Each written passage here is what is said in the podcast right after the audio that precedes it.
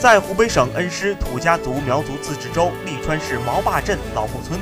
五十九岁的手工造纸匠田德科在老造纸坊里坚守了三十年光阴，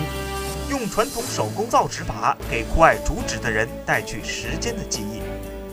传统手工造竹纸的工艺十分复杂，从砍伐嫩竹后将之划破切块，用石灰发酵两个月，再到水里清洗，